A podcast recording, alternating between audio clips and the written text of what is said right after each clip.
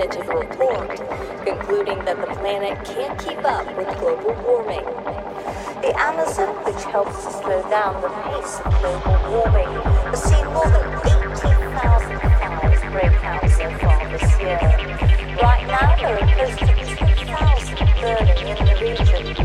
The landscape along the road that takes us deep into the Amazon bears the stars and the blazes that sparked international outrage